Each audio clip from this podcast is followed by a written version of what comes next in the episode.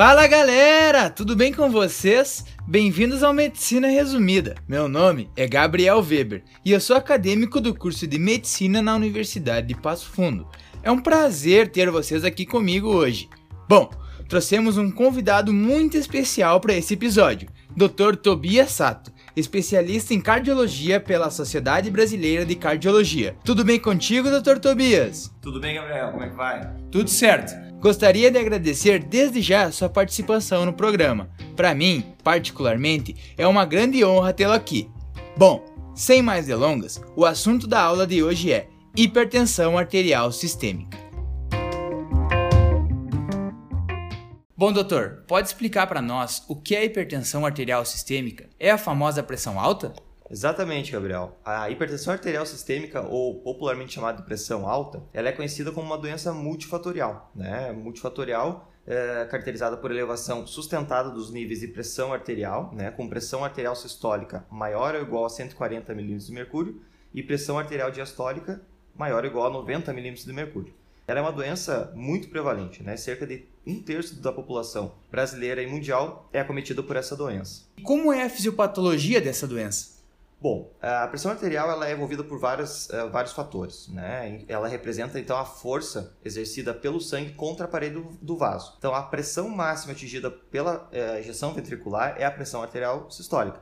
E a pressão mínima mensurada no final da diástole é a pressão arterial diastólica. Aquela fórmula clássica, né, básica que a gente já conhece, que é a pressão arterial é igual ao débito cardíaco vezes a resistência vascular periférica, sendo que o débito cardíaco é igual à frequência cardíaca vezes o volume ejetado pelo ventrículo esquerdo, esse cálculo nos dá uma, uma base aí do que dos mecanismos que estão envolvidos na pressão arterial, né, na fisiopatologia, principalmente relacionados à vasculatura arterial, né, como o óxido nítrico, por exemplo, e a endotelina, que são uh, fatores intrínsecos aí da vasculatura que interferem muito nos níveis de pressão arterial. E tem algumas pessoas que são mais suscetíveis a terem a hipertensão arterial sistêmica, ou seja, Existem alguns fatores de risco para a famosa RAS? Muitos, são vários fatores de risco, né? E a maior, ela até é dita como uma doença, uh, como a maioria da, da, das pessoas, poderia ser evitada a pressão arterial, porque é uma doença que pode ser modificada com alguns simples uh, mecanismos, né? Por exemplo, uh, estilo de vida é o principal deles, né? Menor consumo de sal, a gente sabe que o consumo de sal aumenta a, a chance de, de se ter hipertensão, o sedentarismo, eh, fatores, claro, socioeconômicos também. Né? A gente sabe que as pessoas com menos uh, poder aquisitivo têm mais hipertensão. Uma das explicações seria porque eles consomem uh, comida primeiro com mais sal e de uma maneira errada, né? Obesidade e sobrepeso, que também é secundário, seria secundário ao sedentarismo, consumo de álcool e outros não modificáveis, né? Que é fatores genéticos e a própria idade. A gente sabe que a idade, conforme o tempo vai avançando, a gente aumenta a chance de se ter hipertensão.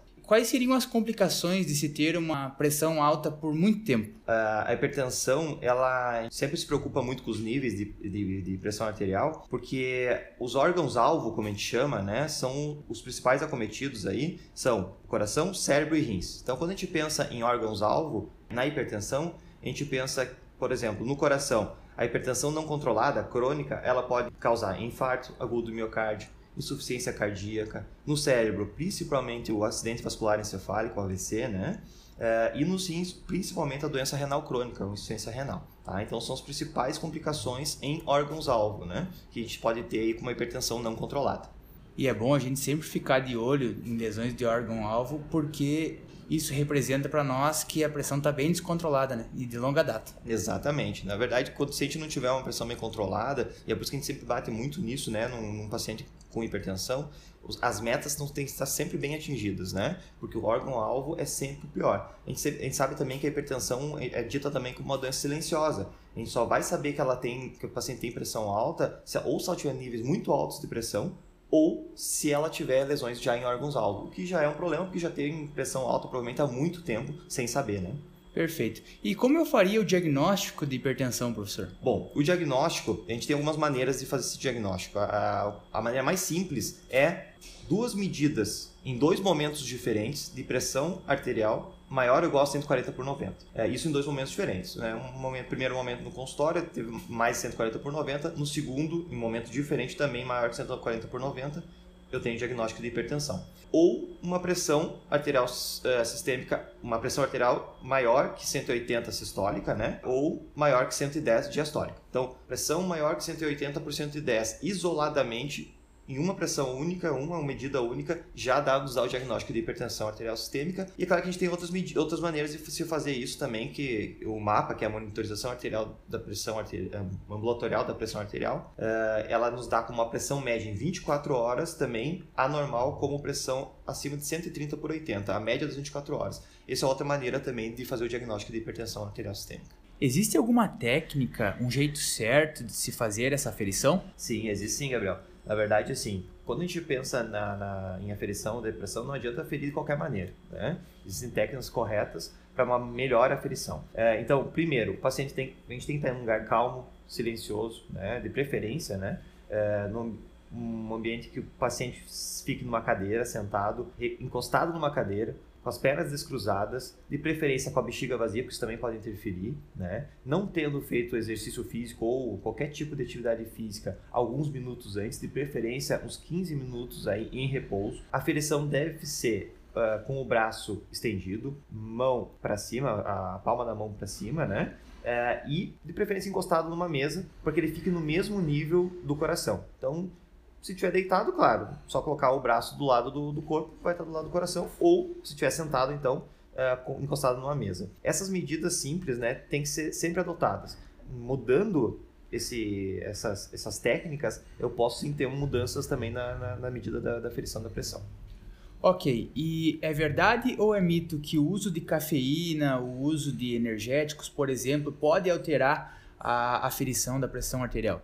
Não é mito não, Gabriel. Na verdade, qualquer tipo de estimulante, é, seja bebida ou comida, pode sim aumentar a pressão arterial. Cafeína, então, é um dos mais, né? Bebidas como café, bebidas energéticas que têm cafeína, são alimentos que interferem sim na pressão arterial. Tá, então depois tu me falou tudo isso, eu não vou precisar pedir nenhum outro exame complementar, por exemplo, um exame de imagem, certo? Certo. O exame de imagem, na verdade, ele só está indicado uh, em pessoas que já têm suspeita de lesões órgão-alvo, né? Então, para fazer o diagnóstico específico de hipertensão, não preciso de exames de imagem.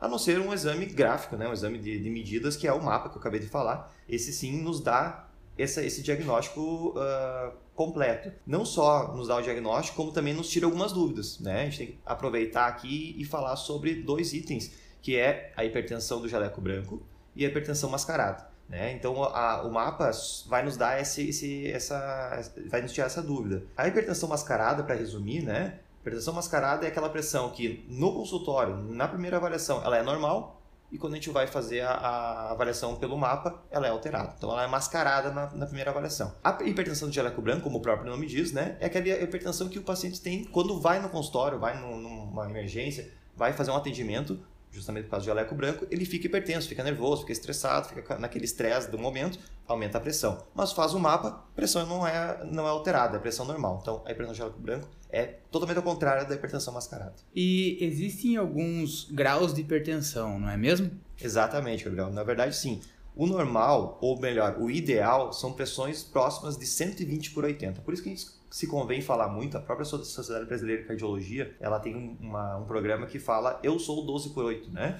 Então o 12 por 8, como se convencionou uh, falar, é a pressão arterial normal, né? Então, ou pelo menos a ideal. Mas a gente sabe que o normal é até 140 por 90, mas sempre pensando que a pressão tem que ser mais baixa que isso. Uh, a gente tem uma classificação pela Sociedade Brasileira de Cardiologia, pelo último consenso que se tem, a última diretriz, normal 120 por 80, pré-hipertensão até, até 140 por 90, acima de 140 por 90, 140 por 90 até 160 por 100, hipertensão grau 1.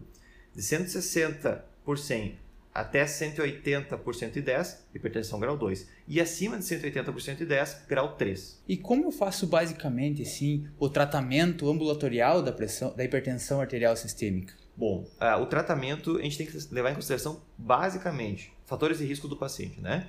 Então, assim, se o paciente não tem risco, não tem fatores de risco maiores, é, a gente convenciona mudança de estilo de vida, né? O famoso MEV, né? A mudança de estilo de vida, a gente leva em consideração medidas de, de exercício físico, né? atividade física regular e alimentação saudável. Basicamente é isso. Se o paciente tem um risco baixo para doenças cardiovasculares, A gente convenciona também, estimula a mudança de estilo de vida e se reavalia em seis meses. Se a pressão não normalizou em seis meses, eu inicio o tratamento medicamentoso. Se o paciente tem risco moderado, alto ou muito alto, bom, aí não tenho que, não tenho que pensar, né? É diretamente tratamento medicamentoso e, claro, sempre acompanhando mudança de estilo de vida. Todos os pacientes devem fazer mudança de estilo de vida, independente do risco. Perfeito. E teria alguma droga ou algumas drogas que seriam a preferência no tratamento da hipertensão arterial sistêmica? É, na verdade, a gente tem várias, vários antipertensivos hoje em dia, né? Cada vez mais outros novos estão surgindo. Mas a gente é, inicia o tratamento geralmente, com, dependendo também de cada caso e de cada, da idade e também dos fatores de risco que o paciente tem, mas a gente convenciona iniciar com um diurético tiazídico, né? Que é mais simples, é, de ser, de ser, tratado e aí vai acrescentando, porque a gente sempre acrescenta novas drogas, novos antipertensivos quando chega na dose máxima, né? A princípio, uh, os tiazídicos têm uma dose uh, máxima, a gente acrescenta, por exemplo, o IECA, que é o inibidor da, da enzima conversora da angiotensina 2, mais, ou um bloqueador receptor de angiotensina, né, associado com, com o tiazídico. A gente pode até iniciar sozinho um, um BRA ou um IECA, né? E sempre se aumenta a dose máxima, se não atingir a, pressão, a meta pressórica, a gente acrescenta uma terceira droga e assim sucessivamente. Aumenta até a terceira droga até, a, até o máximo uh, da, da dose máxima, né? E parte, parte para a quarta droga, e assim sucessivamente. Perfeito, doutor. E quais seriam as metas do tratamento? Quando o senhor ficaria satisfeito no controle da pressão arterial do seu paciente? Como eu falei antes, a, a, é, eu sempre digo isso, né? Mas a, acho que a minha a meta não é só minha, mas é aquela pressão mínima aceitável. Uh, ou seja, a mínima tolerável que a gente diz, né? O 12 por 8 é muito importante, a gente sempre tem que chegar no 120 por 80, né? Eu sempre estimulo meus pacientes a chegar nesse 120 por 80. Mas a meta, para quem está em tratamento, é 130 por 80, tá? Isso é o que diz na diretriz. Mas a gente sempre tem que tentar manter mais próximo, mais baixo que isso até. É... e para isso, é claro, gente tem que manter uma, uma, eu digo, pressão mais baixa tolerável. É claro que chega um momento que a pressão fica muito baixa, o paciente começa a ter sintomas, né? Principalmente os pacientes mais idosos, né? Tem essa preocupação com a hipotensão porque eles podem ter outros problemas, né? A hipotensão pode manter eles muito prostrados, quedas, estimula fraturas, então tem que cuidar muito com a questão da hipotensão nos mais idosos. Mas a mínima tolerável sempre é muito importante, eu sempre bato muito nisso. Mas a meta é 120 por 80, para quem está em tratamento até 130 por 80. É claro que o tolerável aí sempre tem que ser levado em consideração, mas como sempre com uma vida mais saudável possível.